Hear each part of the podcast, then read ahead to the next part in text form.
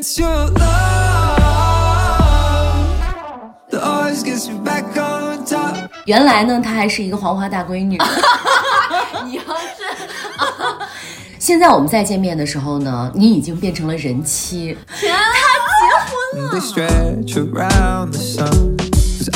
我的叫小张，你说你呢？我的叫小王。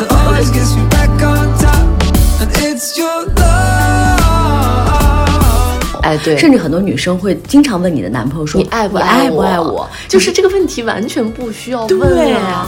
It's your love that always gets me back on top. 开了开了，哦，好，嗯嗯，哎，啥来着？欢迎。哦哦，嗯嗯嗯，好，嗯，欢迎来到机长之家，这里是虚拟出租屋里的隔空对谈，这里是相隔千里的姐妹云聊天儿。我是爱静，坐标北京。啊，我是萌萌，我也在北京。天哪，这一期就是一个真正意义上的没有隔空，天哪简直是一个世纪对谈，我们俩很久没有见面了，太久！了，天哪，朋友啊！就是我们俩已经激动了很多天了，因为爱静呢最近在北京出差，所以呢工作上给了我们很多机会，可以竟然面对面的把这种家给 给录掉。此时此刻，我们是在深夜，而且大家应该想象不到我们是在哪里，就是在我今天已经把我所有的这个紧张的工作完成之后，蒙总给我安排了一场高端的按摩，然后我们现在就是刚刚按完。差点就是赤裸相对的，现在坐在人家这个按摩床上，然后我们跟工作人员说，我们还有一些语音的线上会要开大概一个小时，然后我们就在这一个小时当中呢，就是录完我们的机长之家，我们竟然在 SPA 馆里面，录完这一期机长之家。非常怀念我们在兰州的机长之家，就是也不至于这样子。我们在兰州至少还有一瓶酒，对，然后因为萌萌她的家呢，距离我住的地方稍微有点远，我们又有各自的室友，所以就是把她老公赶回去之后，我们现在只能在一些公共场所录。OK，好的，就好在这里还是比较私密，所以我们就可以来录这些。而且我觉得我们俩今天状态很放松，但是我们今天要嗓子有点哑，因为刚刚到深夜了，咳了一口老痰。对，因为刚才就是刚刚按完蒸完，我们俩都现在有点那种床气。没关系，总之我们俩今天的状态很好，好到我觉得有一点恍如隔世。好到有一点天哪就是我刚喝完酒，我一直都跟你线上聊，你知道吗？线上聊的时候我就举着一个手机，哎，说了不要发挥太多，我们现在就是要马上进入正题。然后现在竟然线下面对面看着你的眼睛，我竟然有一丝丝的羞涩。我也，我刚想说，我有点羞。对呀、因为很久没有这样了啊，也不知道有没有人在期待吧。反正我们很久没有更新了，嗯，这个更新的间隔的时间长度，就是我们也忘了算了，反正就是一直两三周了，哦，就是心有灵犀的一直没有更新。那重大的原因就是因为呢，我们其中的一个人人生发生了很大的变化。还其中一个人不就是你吗？我发生了什么变化？你跟大家来说一下。亲爱的朋友们，这两三周的时间呢，艾静发生了人生中非常重要的身份转折。原来呢，她还是一个黄花大闺女，你要是现在我们再见面的时候呢，你已经变成了人妻，天啊，结婚了。让我们俩声音小一点嘛。哎，你好。哦，OK，好的好的，原来隔音不是很好，我们俩收敛一点，大家知道我们在 SPA 店啊。对，我们现在就是那个音量可能稍微调小一点。对，现在就是正式的官宣一下，机长之家以后的两位主播都是一个已婚女性的状态。哎，你知道你结婚这件事有引起了多大的轰动吗？我我是知道的。天呐，就是你知道，就是像我们啊，都知道他已经谈恋爱，其实时间挺长的了。嗯但是呢，大部分对我们不是很了解的，尤其是我们的听众朋友，听到说“爱静结婚”这四个字，都已经非常的震惊，因为你从来没有透露过你有男朋友这件事情。你这样说的话，感觉是很渣的一个状态。但是事实上，我要跟大家解释一下，就是其实身边的很多人都知道了，就是我之前也跟很多人讲过，但凡是主动问我的，嗯，比如说你有没有对象啊，或者是你有没有在恋爱啊这样的状态，我都会说有，而且是比较稳定的结婚对象。但是其实大多数人不会这样问我，因为大家都会自动的觉得我应该是一个单身的状态，因为会觉得说你怎么你那么忙，你应该没有时间去情情爱爱吧。重要的就是我其实不会在朋友圈发这些情感的内容，但其实也发过，只不过大家可能没有发现，就是会有一些小小的暗戳戳的这种示意，但是。没有那么的明给吧？就是他这么爱发朋友圈的一个人，然后竟然在朋友圈里面没有透露过自己的男朋友或者另外一半的任何一点信息，会让大家觉得天哪，你男朋友怎么受得了的？就但是我跟你讲这一趴她她 男朋友倒是经常发你的照片啊，对，是早都已经知道他是有对象的人，并且他的对象是你，所以他的朋友圈里面应该知道你们俩的事儿的比较多，就是遍布了。我他的朋友圈，对呀，嗯，但是要跟大家说的就是，嗯，其实萌萌是知道我为什么要这样子，就是为什么要，为啥要到最后一刻才公布说自己已经结婚了这件事情？有没有人懂啊？对，应该谈恋爱，我觉得有人懂。就你是把自己当女明星了吗？没，要隐恋这件事，不是啊，是哎，你你说还是我说？当然你说啦哦，就是。我其实本来就是一个很少会发自己另一半的人，就是以前过往的这种，因为我觉得这个是。私事，因为我是会觉得有点羞，就是我我，而且就是你知道，我爸妈不太让我发，就是说你还没有定，你发这些东西干什么？有的时候万一要是没有屏蔽他们，可能就会挨骂。所以以前我会有一个分组，就是我的同事们或者是我的朋友们会有一个组别，然后陌生人或者是家人以外的人就是在外面。所以你以前但凡看到过，可能跟。恋爱相关的内容，对，一定是分组的。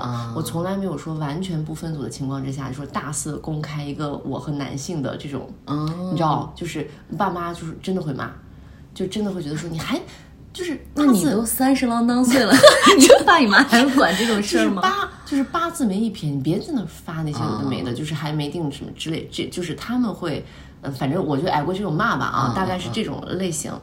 然后呢，再一个呢，就是我以前也在一次，嗯，恋情结束之后呢，我当时就是跟发了一个毒誓，我跟你说，他发了一个毒誓，就是我撂下一个狠话，对。我说下一次我但凡，呃，晒出我跟就是跟我爱情或者恋情相关的内容，一定是结婚证。对，就是一定不是什么其他七八八，要晒咱就晒证，嗯，别在那扯那些有的没的，就那种状态。所以这个过程当中有好几次特别想发啊，特别想住了，对，但是我觉得都没有到这么炸裂，因为你你想，我如果再往前是我在恋爱的时候我就去发的话，大家也是只是觉得说哦，你找到男朋友了而已。可是我是结婚了哎，我是老公哎，直接，对呀，这炸裂那个感觉就完全不一样。所以我忍了好几手，就终于在最后结。婚那刻官宣，因为他这个场景我幻想了很久，你知道吗？我知道啊，我懂啊。他那会儿因为结领结婚证之前，还有一个订婚仪式，也搞得很轰轰动动。还有一个求婚的，对对对，这这种东西我们都会跟大家讲啊。但是我跟大家说，就是照片都很好看。他发给我，他说你觉得要不要发？我说忍住，对，因为一定我差点，然后我劝了一下他。因为我知道他想要的这种炸裂的结果，哦，所以就是确实是大家都很震惊。所以震惊这个事情兴奋到你了吗？呃，呃，嗯，其实跟我预想的有一点点不一样。因为我跟大家交代一下，我是有两个微信号，嗯，可能呃有一个微信号是我。一直以来的一个微信号，然后还有一些这个包括机长之家的小伙伴，包括抖音上的小伙伴加我的是另外一个较为公开的号，嗯，所以我在那个较为私人的号上面是完全没有任何分组，就是彻底的公开，嗯，然后呢，在呃这个较为公开的号上呢，我公开了几个群啊，就是我选择的是我的元气姐妹的群组，嗯，所以你们如果不在我那个群里的话，可能会看不到我的那个。这条官宣，但是你知道，就是，呃，就大概是可能公开了有五个群吧，我那条也将近要快到千的这个点赞了。那肯定就是最大家就觉得很震惊的一次。包括这两天还有一些人补在我的朋友圈，就是姗姗来迟的补赞，然后补祝福什么之类的。但你知道，跟我预想的有一点不一样。嗯，呃，一是一是其实我想过很多次这个文案怎么写，嗯但是由于那天领证呢，就是一个非常匆忙的过程。嗯早上我在，哎，这一趴又讲又长了。早上在上海领证，嗯我下午晚上就赶回兰州上班了。嗯所以我在发出这条朋友圈的间隙，其实我还在上班。嗯所以就是那个时间已经很紧了。嗯，我就来不及想更好的文案，对所以就随便写了一句，随便写了一句说句，嗯，就是很冷面的迈入了人生的新阶段。嗯但其实这个文案我想了很久，比如说类似啊备选的没发出来的，我跟你说，比如说就是 你发嗯个朋友圈要死这么多脑细胞，哎，对对 对，比如说我就想的是，嗯，以后就不是一个人闯江湖喽，嗯或者是以前还想过说，就是恭喜某某人。就是娶到了最心爱的老婆哦，是不是就是之类这种带点儿小傲娇就行了，就这，哎你的现在这个是最好的，这刚才说那俩太恶心了。啊？然后反正当时就是选了一个比较冷静克制的文案，但是我的照片还是嗯，就是幸福洋溢的吧，所以就是这种中和了一下就发出去。对我刚绕了半天，就是说发出去之后跟我想象不太一样的点是，嗯，大家没有在评论区表现出来震惊。呃大家统一都在说、哇，恭喜恭喜！大家那个恭喜的字里行间里面透露着一丝丝的震惊，对，就是所有人都不敢问，嗯，也不敢说，就心也不想这个鬼什么时候谈的？对，就是嗯。炸裂的点，或者是那个震惊的点，嗯。你不知道无从说起。因为。我幻想的就是大家可能都会说的是“我去，什么时候的事儿”，或者“我嗯去，这怎么回事儿”，就是这样子。但是我大家可能都害怕自己是唯一一个不知道的人，嗯所以就不敢。表露出来这一些的内容，就统一都是恭喜恭喜。嗯然后像杨萌萌这样的朋友呢，就是已经因为已经知道了，毫无新鲜感可言，所以就是也没有表达出来一些走心的祝福，懒得说了，你知道吧？就是静静的看我表演，然后他们都是在看，就是会有什么样反应。对其余的人呢，因为被就震惊的太厉害，然后也没有一个群组可以去讨论，所以大家就只是说恭喜恭喜。我只想说一句，就是你终于等到了今天。一个老姑娘终于熬着嫁出去了，那种欣喜感。就是很多人是老母亲视角，对吧？对，所以我就说，今天我们要聊什么呢？就是我们要聊一个我们俩一直想聊，但一直为了爱静的这一刻就是这一刻，我们保留到今天的一期话题，就是和爱情有关。大家有没有发现，就是我们来聊大概有四十多期，我们七七八八什么话题都聊过，我们唯独没有聊过爱情。这在闺蜜之间怎么可能啊？。对，是的。但是我们一直都在说对这个前任乱七八糟的。所以我们就 一直忍着忍着，想通过就刚好爱借爱静这个，一是领证的这个点，二是竟然我们俩能够面对面聊天的这个点，然后我们俩一起说出非常重磅的这一期，就是和爱情相关。哦，对对，嗯然后包括就是我们的婚恋观吧，就是我们会选择跟什么样的人结婚，以及就是我们俩可能觉得到什么瞬间的时候是可以结婚的，哎，我觉得这个对很多女孩子很有指导意义，尤其是年轻女孩子。对对对，因为就是我每个人的情况虽然不太一样啊，我记得很多以前小妹妹就会问我说，你觉得到什么样的状态下就可以和他结婚了？嗯，我我经常会回答，我觉得说是一种感觉，但是呢，有时候会觉得可能是某件事情，嗯或者可能是你们的父母啊什么的，就是那种没有特别多爱情的婚恋吧，等等吧。或者说有一些外界的推动，就觉哎，得说、哦，好像也好像也就结了吧。对，虽然每个人的情况不一样，但是我们想通过我们两个人的这个，我们俩的经历，我们俩其实结婚都不算太年轻，就你已经是老的没话说了。我结哦，完了完了完了，哎呀，没事，这给人家得赔吧？你往后坐坐，没事没事，这样拿着拿着拿着，来你这么拿着，我这样拿着，你看着，嗯，对。状况百出，吓死人了。好，我们继续把水给啊打翻了，朋友们。行了，我这一期别剪了，就把前男友那点儿剪了就行了。嗯，好，我们继续说啊，就是，嗯，我们俩想通过我们俩的这一点点小的经历呢，来帮大家看一看，就是真的是到了某一个阶段，你可能就是结婚就要结婚了吗？有些人是主动的，有些人可能就是被动的，嗯啊，所以就是还挺有意思的。嗯你先讲一讲你。不是，我先跟大家介绍一下，就是我们机长之家就是喜迎新的成员。对，好，等一会儿稍等。呛住了。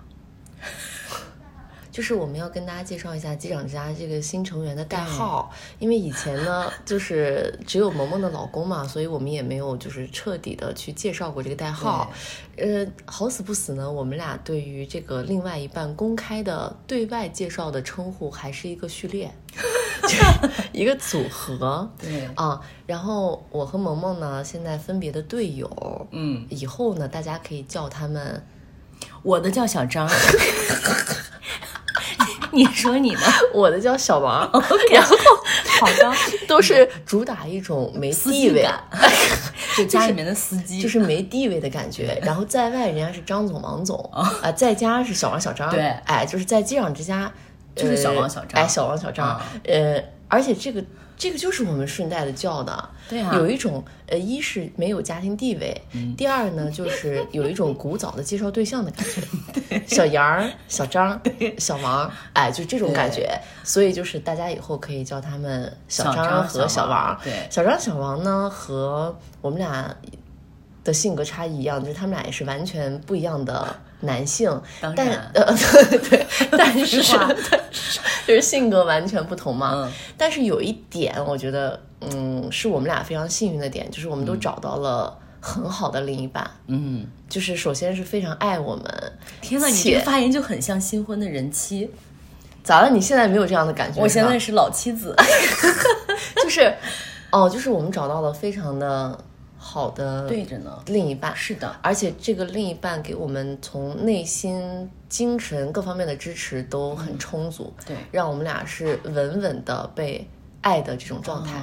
你说的对，对吧？对吧？对吧？是，所以我觉得这个是我们俩呢，作为嗯两个女性来说很幸福的一点，幸运，我觉得啊，很幸运的一点。嗯，然后也希望把这份幸运和幸福能够传递给更多的姐妹们。我相信大家一定特别好奇，就是说我们的另外一半到底是什么样子？然后你们为啥就觉得这个人可以成为你的另外一半？哦，你们又在什么样的阶段就觉得哦，我可以和他一起共度余生了？哎，那我们现在就可以先说一说，就是你在最开始没有进入婚姻的时候，嗯，你的择偶的那个标准是什么？就是择结婚对象的标准啊，不是谈恋爱的那个标准。我跟你说实话，我是有的。我没有，我特别有。我对于婚姻好像从来没有那种。粉红泡泡的幻想，嗯啊，我从来没有说我的婚礼要那样，然后我的另外一半要那样，从来没有想过这个问题。我就是一个顺其自然，哎，对我就是一个顺其自然且对感觉很重要的一个人，就是我从来没有框框架过我的男朋友一定是要高啊，要怎么样，但是他一定得就是我有感觉。哦，我以前也框过，后来没框进来，得就是有感觉，然后那个感觉是我一眼就很喜欢他，然后就越来越喜欢的那种人，我就觉得我能跟他好。那你还就是单纯的。在感情，就我没有感情说话，但是我有一件事情，就是就是我的心理底线，就是我的男朋友一定要帅。哦，就是我是颜控，哎，我颜狗，就是我。那你挨打活该。就是他一定要帅，你知道吗？嗯。所以就是只要帅，我就能喜欢上百分之八十，剩余百分之二十有可能是他的品质，然后我们俩合不合拍，能不能聊得来，这些对我来说很重要。哦。所以就是你说，你说就是我我没有结婚之前想象的我的结婚对象，大概有那么一个模糊的形象，就是我们俩真的得聊到一起去。那你刚不是又说反了吗？不是帅就行了吗？当然帅很重要，就是聊到一起去也很重要。就是你你们俩在一起总得干点啥吧，对吧？总不能空看着吧，就能聊到一起去。我就觉得最起码是一个有趣的人就 OK 了。剩余的什么没有，从来没有想过。就是所有的事情都是我觉得被推动着一步一步一步傻里傻气的走到现在。但是回首一看都特别好。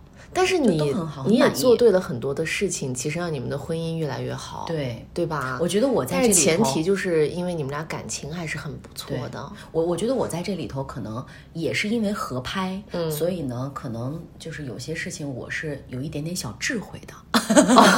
我等会儿给你讲，你在很多事情上都有小智慧，就是在经营婚姻上，我觉得还是需要一些小手段和小脑筋的。哎，那所以待会儿这个老手给新手就是要传帮带一下啊，对。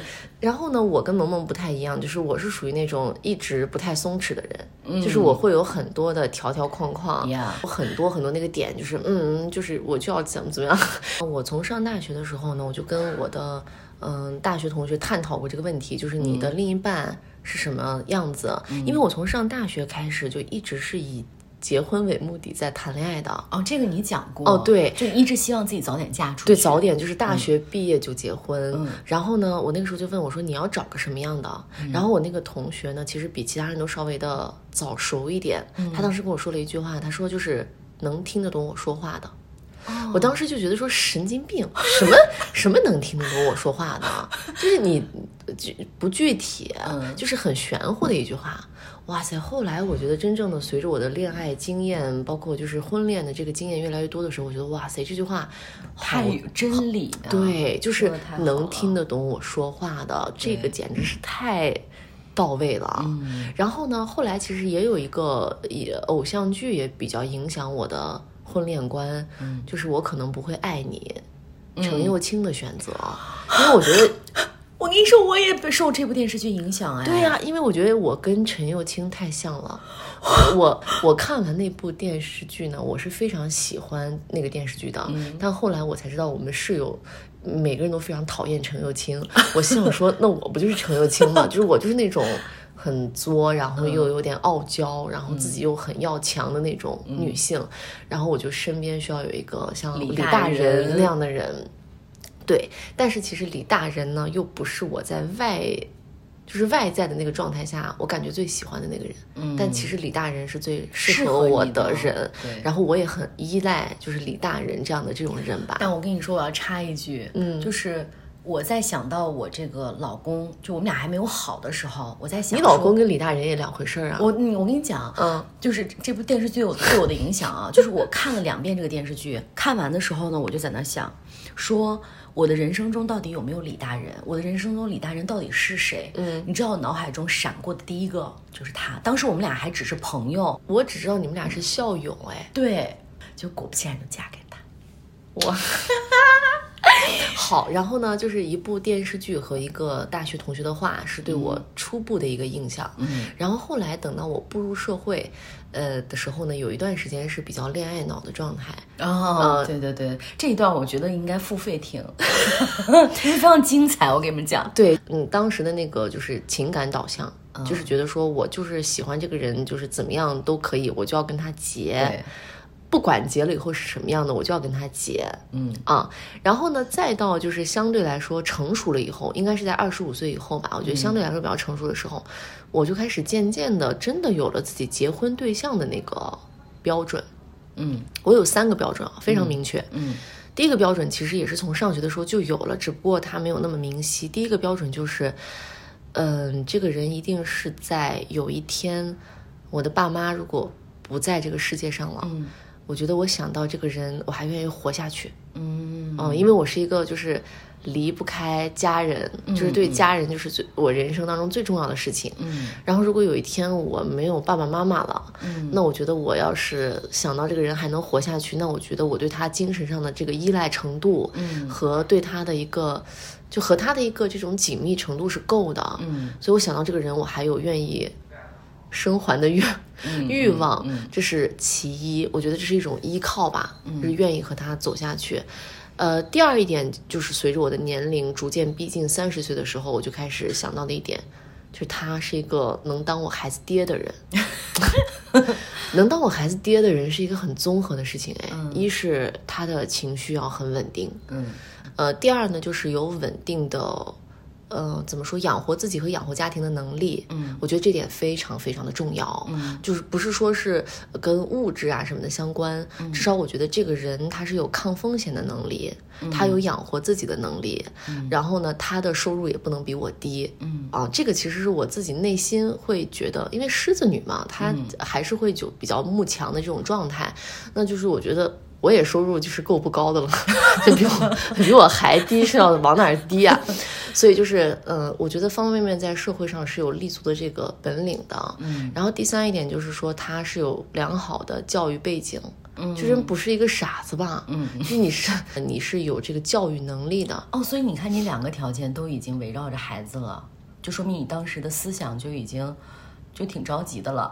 什么玩意儿围绕孩子？啊你一个是得他得是一个好爸爸，第二就是他经济基础得好一点，然后他得有一个良好的给孩子的基因。那不这是第二点哦第一点是父母 OK，呃，第二点是好爸爸。围绕着好爸爸对，就是对，就是这个人，我会觉得说，以后我跟他有一个孩子，嗯，我们俩是可以把这个孩子养得很好，嗯，因为我对我自己也有一个当妈的标准的，你知道吧？哎呀我妈呀！我是希望能够当一个很棒的母亲的，嗯我自己是有那个勾勒的。那好爸爸，我也有一个勾勒，嗯我就觉得嗯男性的话，他是需要给孩子给充足的爱的。嗯然后第三一点呢，其实也很好实现。那其实实现前两个之后，就是看第三个，我觉得就更契合，就是这个人他一定得。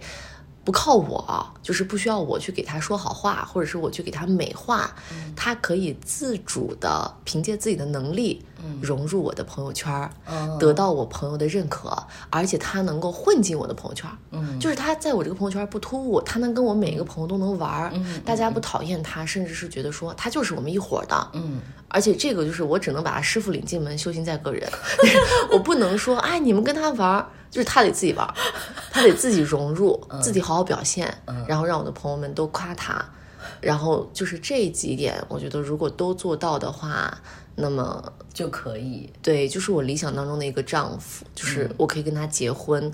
但事实上呢，就是从恋爱到呃最终走向婚姻，它是一个反过来的过程。就是首先他其实是融入了我的朋友，嗯，哎，我我其实就是这样一个人，就是我但凡谈个对象什么的，我是一定要赶紧就是带着见一见一遍人。然后每一个人都对这个人大概有一个评估问卷，而且爱静还会让我确保我不要眼瞎。爱爱静还要说，呃，一定要把她这个男朋友的缺点呀、什么的要提前告诉他。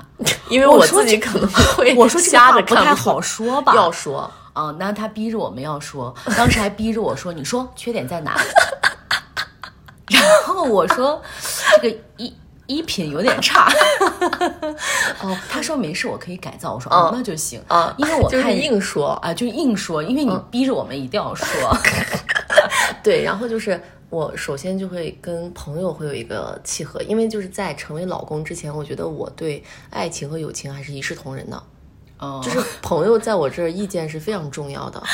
如果朋友觉得说这个如果人是一他成为老，公了呢，朋友就不重要了，是吗？那也不是，那就是更好的朋友，就大家就是一样好这样子。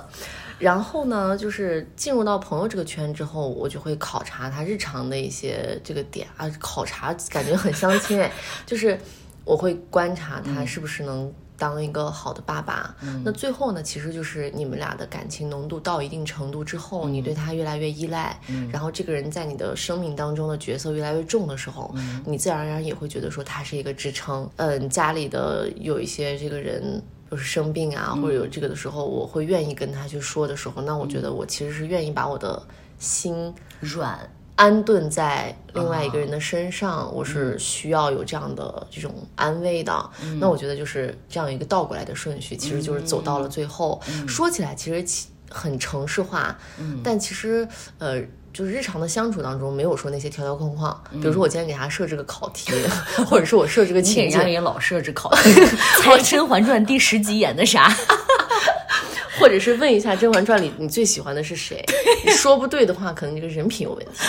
啊，然后呢，就是其实潜移默化的，你就会觉得说，哇，这个人他就是我的那个结婚对象，对的人。啊，对的人。嗯，但其实说到这儿，都是属于比较。城市化的一些东西了，在日常生活当中，你一定会有一些，就是刚才萌萌说的感觉，对。这个感觉一定要很细化，对，就这个细化的这个感觉，什么感觉呢？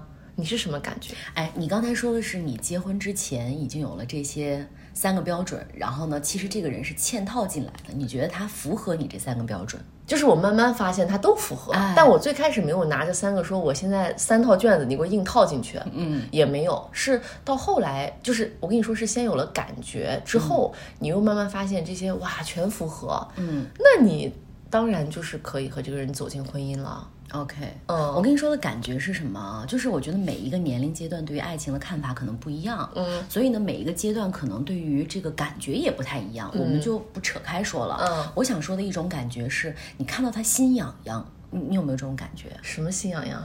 我跟你说啊，就是我在想我们俩谈恋爱的那个过程当中，就是我每每一见到他，我就心痒痒，就是那种感觉，猴子一样像。对，就是然后心里面钻蚂蚁的那种感觉，我不知道那个哦叫不叫爱，但是嗯我觉得那是我的一种感觉啊。但是你的就是喜欢，我觉得是吧喜欢的一种生理反应，就是痒痒。然后第二种呢，就是我们俩其实都已经结婚一年多了。嗯我再次看到他的时候，因为我们俩当时是异地，嗯是就一两个月见一次面。嗯然后我再见他的时候，我都会害羞，哦，就是都真的会脸红，然后低头。哎，我们俩结婚一年嘞，那那你那你凭啥笑话我呀？我就是在外人面前表现的比较强壮。啊，我也是，我也是。我我没有你那么害羞，嗯但是呢，就真的是抬不起头的那种，你知道吗？然后自己又觉得丢人的很，都所以，哎，所以我终于知道你为什么愿意跟我在一起了，因为你跟你老公在一起是一个完全的小女人，对，你跟我在一起是一个大老男人，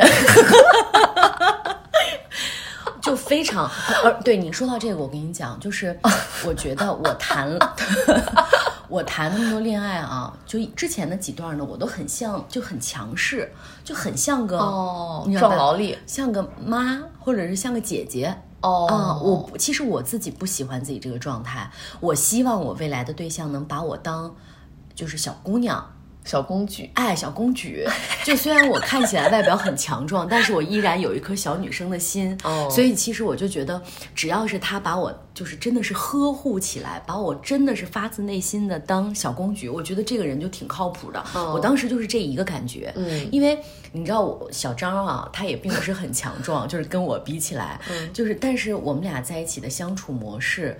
其实我什么都会，嗯。但是呢，我表现出来我什么都不会，然后他发自内心的也觉得我什么都不会，那我们是反的，你是故意的，你是有啊我是故意的。对这个心机，大家一定要学会。对，但我是属于最开始，我是属于我觉得我什么都不 care，我什么都会，嗯。老娘就是什么都行，嗯，但是我在潜移默化当中就就像是被剥夺了那个什么生活自理能力一样，我现在就是什么都真不会，不会，你是真不会，你还是假不会啊你？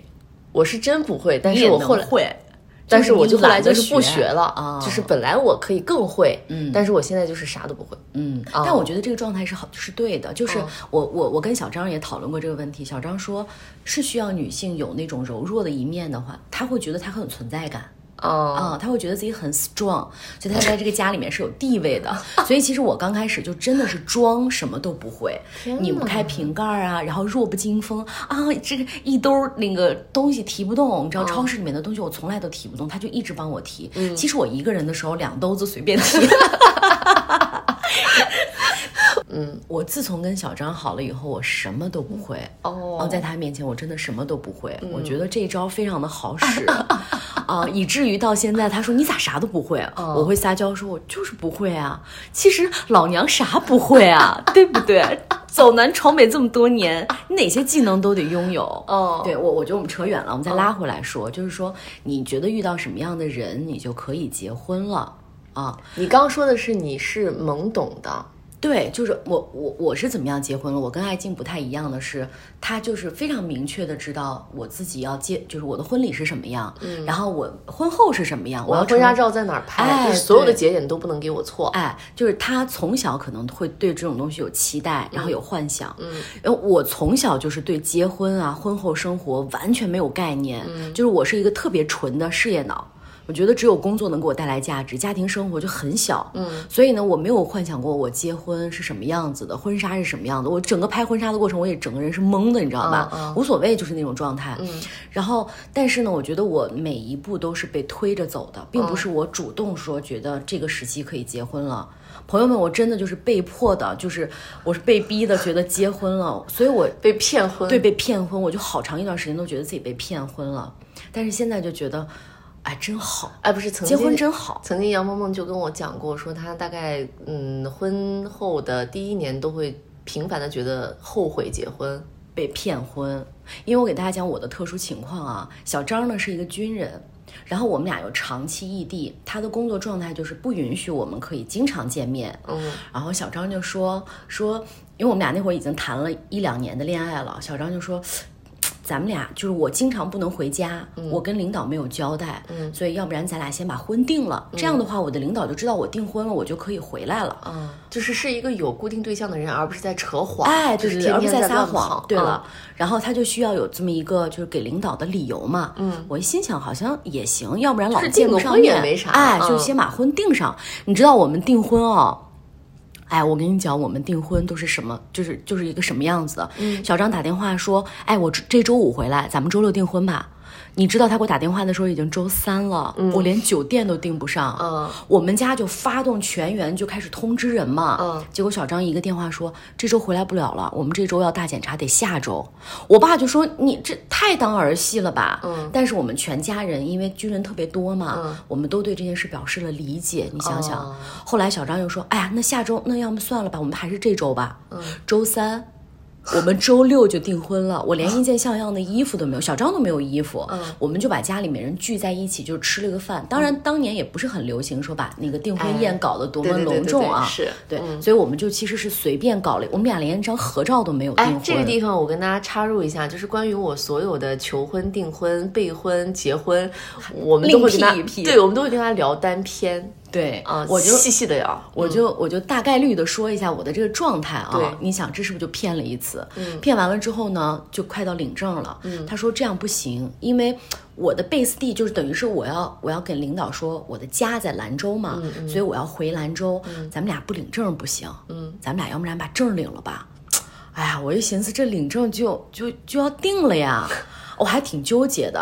后来小张有一个礼拜啊，突然说：“我这周有假了，咱们赶紧回去把证领掉。”嗯，我说那行吧，不是，我记得你好像当时说是因为小张说有个啥政策，如果说是在这个月 团圆计划，啊，说是如果说是在这个月领的话，呃，之后就会有个啥假期，然后就能休上，还是咋回事儿？就是说要赶这个节点，你说就就扫着扫着，就我就全程就懵逼。他说那领 那就领吧，其实我我感情是没有问题的，嗯，那就领上吧，嗯，就大概是这么。然后领完了，我跟大家说，领完了之后，这个人我就再没见过，就开始出任务呀、什么之类的，就再见不上人了。哦然后 也是，就说他们现在有个什么团圆计划，嗯，然后可以随着妻子的户口一起转到那个地方，他有机会可以参加那个计划，嗯，让我们俩一定要把婚礼办掉。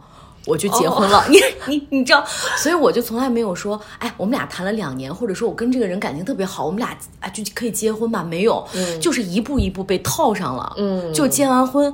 我结完婚之后，我们去度了一个月的蜜月，嗯，就到八一建军节了，嗯，结果到了八一建军节之后，我们俩度完蜜月，我就再也没有见过这个人，一直到十一，你知道吗？嗯，我就严重觉得我怎么感觉有一种被骗了骗了的那种感觉。嗯但是在这个过程当中，对于这个人和对于我们的感情，其实是很认可的。嗯只是说，我觉得每一步都很仓促。啊啊，就有点稀里糊涂的就过来，不像你每一步可丁可卯，你知道吧？对，所以就大概这就是我的过程，就是我并没有觉得哪一个时期是我特别适合结婚，对是反而我觉得是他精心设计过的，哦小张精心设计了，然后推动了这一切推动了这一切，对。但是我觉哦得稀里糊涂的，好像也就过来了，嗯啊。但如果是我自己的话，我可能不会就是像你这么明确，嗯就觉得我哪一个节点一定要结婚了。哦，就是主导的权利可能主导是在男男方这边会更多一点，对然后我的话可能就是要我就是要按照我的节奏走，对，小王可能就是被推着走，小王 不是小王骗婚，小啊，那他被骗的太开心了。嗯我再插一句，就是嗯，关于我们俩的恋爱日常，我觉得应该嗯有一些朋友可能也会想听哈。嗯，然后我我们俩的恋爱日常也非常的精彩，而且就是各自的风格也非常的不一样。然后萌萌结婚的时候呢，我就曾经发了一个长篇的朋，我结婚你也得发吧。必须发。好，你给我弄一篇文章哈，然后，然后呢，我他当时结婚的时候，因为我是全程陪伴，然后当时就发了一条朋友圈，我就说，就是谈恋爱我从来没有服过谁，就是我就服杨萌萌，就是两个人就是弄成这，就谈成这个样子，所以我就到时候一定要跟他好好讲讲，令人发指啊。然后呢，哦，我跟你不一样的点呢，就是在于，嗯、其实在他追我的时候，嗯，我就已经觉得这个人是可以结婚的人了。哦，但是由于我比较的龟作啊，就是就是我也我也跟他就是开玩笑嘛，我说我这个人就是六个月起追，你不要妄图 想说，就你这个时间点还没到，你考察期还没到的话，你这个看不出来，就你你很有可能。但其实你在就是在见到这个人时间不长，你就觉得是 OK 的。就他在追我的时候，其实有很多很多的点是让我觉得说哇，嗯，就是他还不错哎，我再我再看看。如果他还继续能装得住的话，没有露馅儿的话，嗯，那我觉得是 OK 的。就其实有很多点是我觉得可以的。嗯，对，就是是我的那个丈夫的感觉了。嗯啊哦，对，首先跟大家那个介绍一下，就是我和小王，我们俩是相亲。哦，就是我所有的正正式的这种谈的对象呢。嗯，货源全是相亲。哎，相亲那一期欢迎大家去听。对对对，就是相亲，就是对我来说是一个重大利好。我人生就是感谢相亲，不然的话就是遇不到这些，呃，好 好青年啊。然后就是又是一个相亲，经人介绍，非常正式的，有介绍人，然后双方彼此的情况大致了解，然后加了微信之后，经过见面，然后开始追求，然后最后反正就是每一步你给我得。踩上，嗯，然后得有表白，嗯，呃，表白有答应，答应之后还得定一些什么，就是在一起什么纪念日啊什么之类的。其实俩人已经在一起交流了半年多了，然后你才答应，答呀，大半年吗？对，所以就是你这个过程让很多人不是很能理解，就俩人都一起天天晚上看电影了，然后还要再说你做我的女朋友好吗？当不是，你当然要选一个。比较浪漫的节点，然后去说这一切，不能我们稀里糊涂的就就在一起吧？那不行啊，嗯，对吧？那手怎么拉？你你得有一个我们身份的界定，嗯，OK，对，你是什么阶段，你才能干什么阶段就是干的事儿嘛，对吧？啊 好幼稚。然后然后在一起之后呢，就是一一直就是疫情嘛，就是反反复复的疫情。然后呢，就是每每。朋友们就会问起说：“你们俩什么时候结婚的时候，我都会有一些逃避。”嗯，然后我这个逃避呢，其实不是在说我要不要跟他结，嗯，而是我在想说，我现在结了，我人生有什么意思？嗯嗯嗯，就是因为就他爱静是一个就是婚礼一定要盛大，比生命还重要的这么一个人，嗯，就是这一点很多人很难理解，你知道吗？就觉得你如此之高调加作，但是我还是挺能理解，虽然我不是这种人啊，但是我很能理解，就是那一个 moment。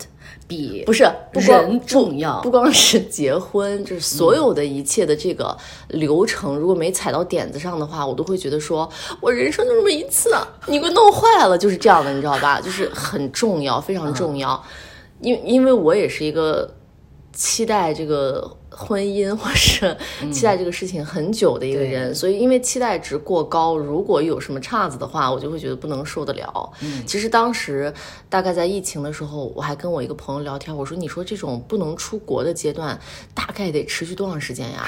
我那个朋友当时跟我说：“三年以上吧，至少。”我心想说：“完了，就是那就意味着我这三年都不会结婚，因为我是因为我是一定要去度蜜月。”而且那个蜜月，对，就是因为我从自从上班以来，我就人生的期待是我能结婚度蜜月，我得有那一个月的假，你知道吗？谁都不能阻止我去休那一个月的假。谁要是敢碰我这一个月的假的任何毫毛，我就是跟他就是拼死拼活。但这个男的无所谓是谁，就是哎，对，就就是对，就是在在结婚之前已经有很多硬性的这些东西了。嗯嗯，然后我跟大家就是交代一下硬性的这些东西都是啥。嗯，一是我就是蜜月肯定要是。就是疯狂的去去去很多的地方，然后去很多的国家，因为再跟大家说一下，甘肃这边它的一个政策就是婚假可以休一个月，这是后，这是没有地方有哎，北京只有十天。对你别说的完了取消掉了，我 们赶紧就是啊，就是甘肃这边就是一个月，我后来才知道各个地方是不一样的。啊，然后呢。嗯，反正我们这种事业单位吧，就是会让你休满，嗯啊，这就是相对来说比较好的一个这个福利吧。所以我自打上班的第一天，我知道这个政策，我真的毫不夸张，我就在期待这一天，就是对这件事情的期待甚至高过于婚礼。这是第一点。第二点就是我一定，我当时就是发过誓嘛，我说，呃，我们有一个领导，就是主持能力非常的强，然后也对我们非常的关照。嗯，然后我们叫他钱哥啊。嗯，我第一次参加同事的婚礼就是钱哥主持的。嗯，我出来我就说了一句话，就是以后不管我我结婚不管这个新郎是谁，钱哥得钱是哥得是我的主主持人，一定得是他主持。第二一点就是后来我说，不管是谁是跟我结婚，就是一定要去冰岛拍婚纱照。就就是这些就是条框给我不满足，天王老子来了也不行，就是这个人再爱也不行。不行，如果他就不去冰岛拍婚纱照，那他就直接分手。不是，那他不会就不会跟我在一起啊。所以就是这些，就是我一直以来对于嗯结婚这个的这件事情的执念。所以其实嗯每一年也在观察这个疫情的走向。嗯，所以每一年呢，就是朋友们问起的时候，我都是一种吞吐的状态。对，让朋友们感觉到你好像没那么爱他。哎，对对对，让朋友们感觉到说你。你差不多得了啊，就是你还是要赶紧给人家小王一个名分。对，你就是对，就是差不多，就是就是包括就是像朋友的老公呀什么的都会来跟我上话，就是劝我说挺好的，真的挺好的，这个老公你是到哪儿找？你不是对小王不满意啊？对，就是我是在想对那个时期不满意。对，然后再一个就是我们其实也。面临着一些现实的问题，比如说房子的装修啊，然后等等一些这个点，也是因为疫情可能搁浅，对，就是一直在耽搁，一直在耽搁。所以呢，就是我们俩每次被问起，在欲言又止的时候，可能会给别人一些错觉，嗯，但是内心其实是相对来说已经比较稳定的了，就觉得就是他了，对，嗯。然后呢，呃，我又是一个对外比较傲娇的人，就是我在朋友面前或者什么，我就是要绝对的。强强势，然后呢，我就不会表现出来说，哎，我好像很很爱他，哎，那种不行，因为我觉得会让他太骄傲。病，但是我也会这么想。对，就是你不能给我那个，呃，就是我不能太表现出来很爱你，让你觉得我不珍惜，哦，我不 珍贵。嗯，就是哦，就是要劲儿劲儿的，你知道吧？然后呢，就是这个装的时间久了吧，就是会有一点。拿不下来，就是有点下不来台。就是你有时候想要表现一下的时候，你又会觉得说朋友们会虚你啊，就会哎呦呦呦呦呦，就这样子这种感觉。所以我一直就是在朋友面前，我就是一个雄鹰般的女人。我给你给大家说，雄鹰到我先说一下雄鹰到啥地步。我和小张在后面就是搂搂抱抱、亲亲我我的。嗯，然后呢？爱静和小王走的不要太远，你们俩中间，你们俩中间可以隔一个排。然后我说，我还跟小张说，我说，这他俩是咋了？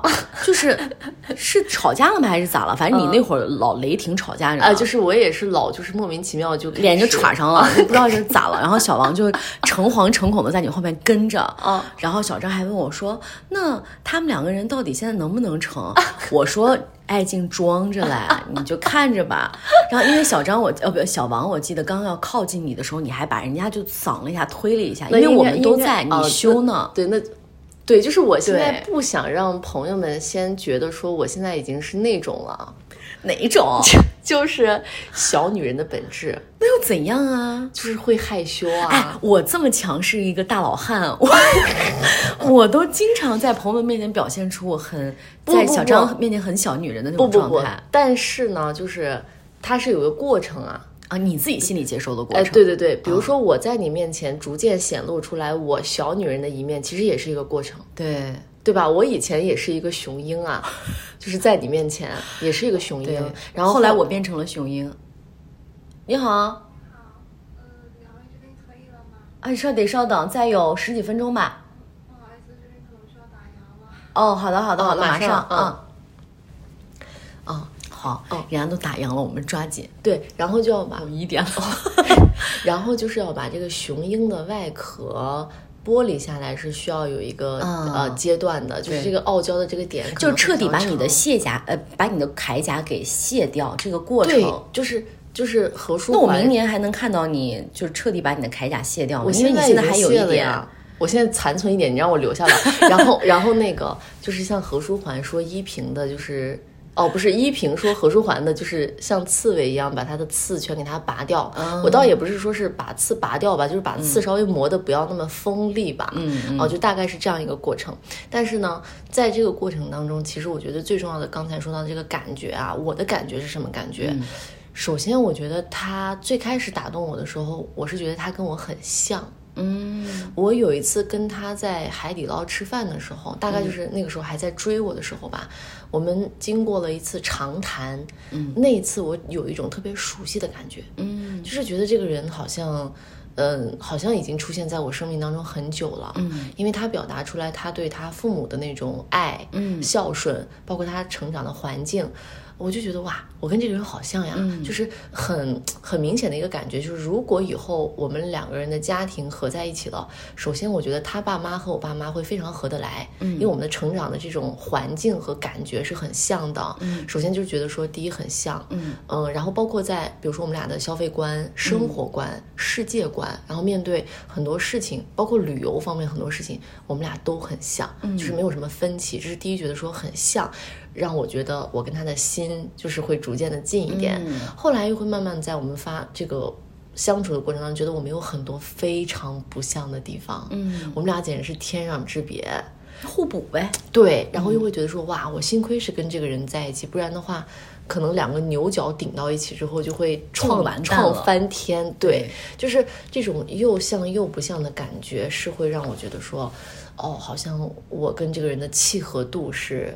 越来越棒的，嗯，你知道我的感觉是啥啊？就是我说我和小张啊，就是我在他身上，这我也给你讲过很多次，就是我在他身上看到了爱是什么。哦，对，对吧？这点很打动我。对，就是爱这个东西，我以前也一直在寻寻觅觅，其实是不懂或者是不知道。就是荷尔蒙啊，以前是那种荷尔蒙的反应。对，就也许吧，就你你看不清它的是什么形状，但是我跟小张的这个过程，我们俩的这个爱情过程呢，就是让我看到了真正的爱是是这样的哦。然后我觉得，就是因为他的那个爱的具体的形状，让我看到了那个模样，我也会有爱人的能力。哦，对，然后以前我就跟萌萌说，我说我是一个其实内心很有爱，嗯，然后呢，我又很想对别人好，可是我不会的这么一个人啊，对。然后我说我不知道该怎么去对别人好，对。然后包括以前我也有一几段的恋情，其实都会让对方误以为我是不爱他们，嗯，包括有很多我不爱他们的举动，就会让他们觉得说很失落、很沮丧，觉得我好像。怎么这样？哎，对，就是没有对他们很好啊，或者怎么样之类。但其实内心是感情非常够的，只不过不会做而已。然后呢，萌萌就跟我说说，其实你是没有遇到一个人手把手的教会你去爱人。对，他如果这样去对待了你，你也会慢慢的学着这样去对待他。对，所以这点也很受，对，也很受用。所以这就是我们俩当时谈恋爱的那个状态，我就觉得哦，原来爱是这样子的，原来爱一个人要这样。嗯，就我给大家举一个特别简单的例子啊，就是我记得我应该也给你举过，就比如说我的手划破了，就这么简单一件事情，之前的男朋友呢可能就说哦，你怎么这么不小心？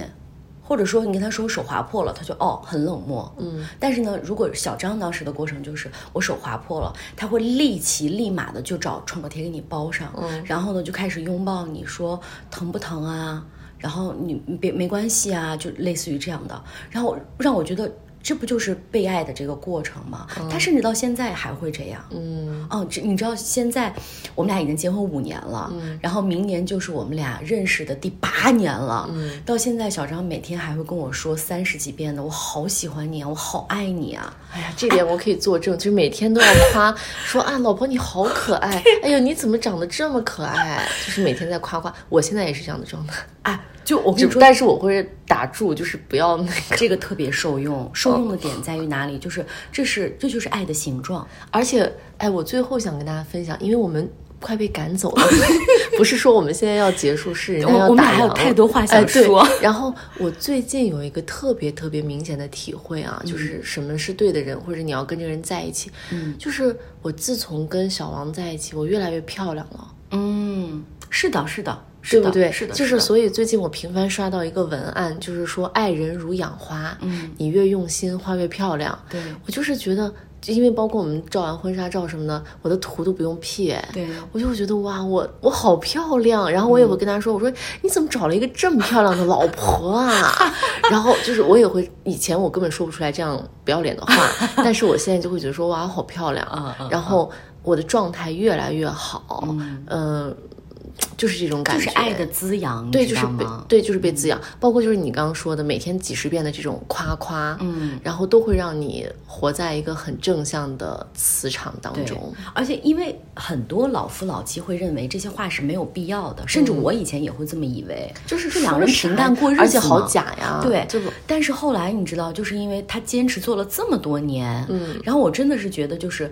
就是被滋养着，就是哦我也有心很平静，我也有这样的感觉你不会像以前的那几段恋情一样老是诚惶诚恐，哎对甚至很多女生会经常问你的男朋友说：“你爱不爱不？爱我？” 就是这个问题完全不需要问啊，他用的就是如果你找到一个对的人的话，他每天都会向你表达他对你的爱，你根本不需要问他你到底爱不爱我。哎，所以我其实还想跟大家说一个，就是为什么很多人都会觉得说我好像看起来是没有恋爱的状态？为嗯什么？因为我没有精神上的内耗。就首先我不会发那些情爱的东西。就是因为很平稳，因为很，因为就是你不需要有什么额外的情感要外露，也不需要发疯。对你每天你你没有发疯，然后你也没有大起大落，你每天都是得到了等量、足量、充足的爱。对所以你首先不需要跟任何人确认说这个人他今天爱我，明天还爱不爱我，或者是我们这段时间是不是淡了、腻了、不行了。你不用那个得失你心，没有这个东西，嗯所以正是因为你有一段非常非常稳定的感情，嗯，才可以让你撒手去做你自己所有想做的事情，对并且你在背后得到了一切的支持和理解和尊重和这种甚至是帮助吧。所以就是正是因为我。嗯，有了这样的一段稳定的恋情，才让我可以完全的去做自己，并且追求自己想做的所有的事情，而且可以非常专注的去做这件事情，因为我不需要有特别多的精力和耗损，经营感情，对，嗯不需要了，就是就是良性的互动啊。以前你记不记得人家一个老话说：“哎呀，跟谁都一样，结婚过日子嘛。”不一样但我觉得真真的不一样，真的不一样。就是虽然我还没有开始啊，但是我觉得我那个状态了。但是我身边有很多人是很好的榜样，在如今是一个恐婚恐育，大家都觉得说婚姻也是完蛋的这个阶段，其实我有很多很好的榜样，虽然也不知道能不能走到最后哈，但是这几年就是这几年还是非常不错的。就是这，你找到一个对的人，你的日子和一个错的人的日子，那真的是不一样。我的天，那句话就是现在有很多大俗话都觉得好有道理。嗯什么叫做好的伴侣可以治愈一半的人生疾苦？觉得好。好俗的一句话，但确实是这样的。我觉得以及什么，自从遇到你，再没有羡慕过别人，什么之类的，就是太那个了。而且就是你在看什么抖音上任何什么秀恩爱，就想说不过如此吧。对，我也就对，是不是就不过如此吗？就是嗯，我也被这样对待过啊。嗯嗯，就你知道，那个爱静来北京就跟个无脑人一样，啥也不会，打车也不会，然后走路然后萌也不会。对，然后就是我所有爱我的人可能都会这样，就是萌萌会下意识的问我说：“你会坐地铁吗？” 我说：“我现在不太会，你就直接说打车吧，从哪儿到哪儿啊？”我上一次从北京离开的时候，嗯，呃，我把我的箱子丢在北京了。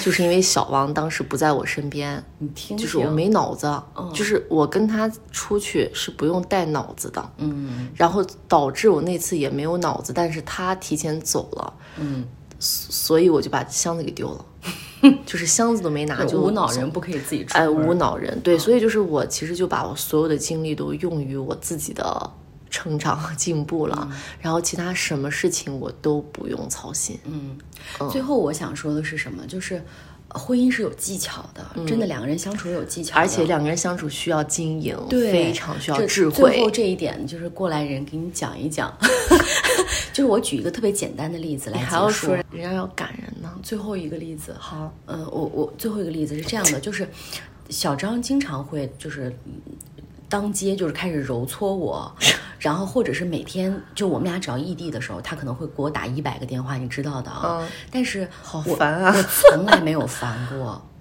嗯，我但其实你已经烦了，你就是你前提是你不会表现出来。呃，你不会表现出来的，你内心我是觉得说哇我内心很糙还是有有 我内心可能很很糙，但是我接起来电话的那一瞬间，永远都是啊，老公啊，好想你啊的，只这一类的，这是我的技巧。技巧在于哪里啊？我跟小张也分享过这个话，就是我说别人对你这么好，你还要去烦他，嗯，你到底要怎样啊？嗯，难道他每天把你打上，你就觉得贼开心吗？嗯，他他就他不管是揉搓你，还是每天给你打 N 个电话，嗯，很多人可能会理解为说他是不是监视你？嗯，但是我觉得他就是监视你，但我们从来没有觉得他监视我，觉得他就他这就是他对我的爱啊，嗯，对吧？那他还要怎么样爱我呢？当我们那会儿异地的时候，现在不异地的时候，其实也会打很多电话，然后也会经常在一起，就是有一些肢体接触、搂搂抱抱之类的。那我觉得他就是他就是用这种方式在爱你啊，嗯，你应该觉得很幸福，我觉得还觉得很感恩，嗯嗯，所以他也会觉得。挺好，就是我没有像别的女生一样，在婚姻当中就觉得你好烦啊，你离我远一点啊。我觉得那样会让你另外一半很受伤。嗯，所以就这个良好的互动是特别重要。我觉得这是一个良性的循环，你也会让你你对面的人也觉得你是一个可以被珍惜的人。否则日积月累的这种平淡的生活会冲淡很多很多。你只有就是拥有一点这样小小的技巧、小小的智慧，才能让你们的婚姻越来越好。哦，对吧？OK，那我们今天就是一个被迫停止的大动作，因为最近这个事情。发生的太大太多，所以我们就先跟大家聊一期。然后近期呢，因为我在北京出差，然后可能还会有机会，我们再聊一期。OK，总之就是最近的话题是相对来说比较私人，但是我觉得是我们俩真的是掏心掏肺的在跟大家也特别想分享，对，分享这一切。然后还有很多要聊的，我们再规划一下下期节目再跟大家继续来聊一聊。好的，那我们今天就这样吧。嗯，有人已经敲了很多次门了，我们。永远是在打扰邻居的状态下。OK，好的，那我们就下期再见，拜拜，拜拜。